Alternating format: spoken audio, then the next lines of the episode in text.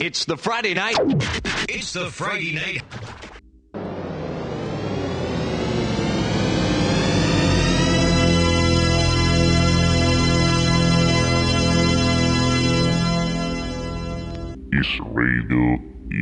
Muy buenas noches, querida audiencia. Damos inicio a un capítulo más de Radio Input, la radio dedicada a la exploración de la música electrónica en todas sus facetas.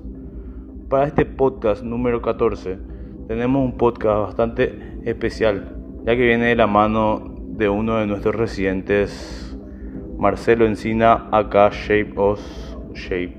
Shape Os o Shape es el proyecto musical de Marcelo Encina, quien se encuentra desenvolviéndose en la escena hace ya unos cuantos años.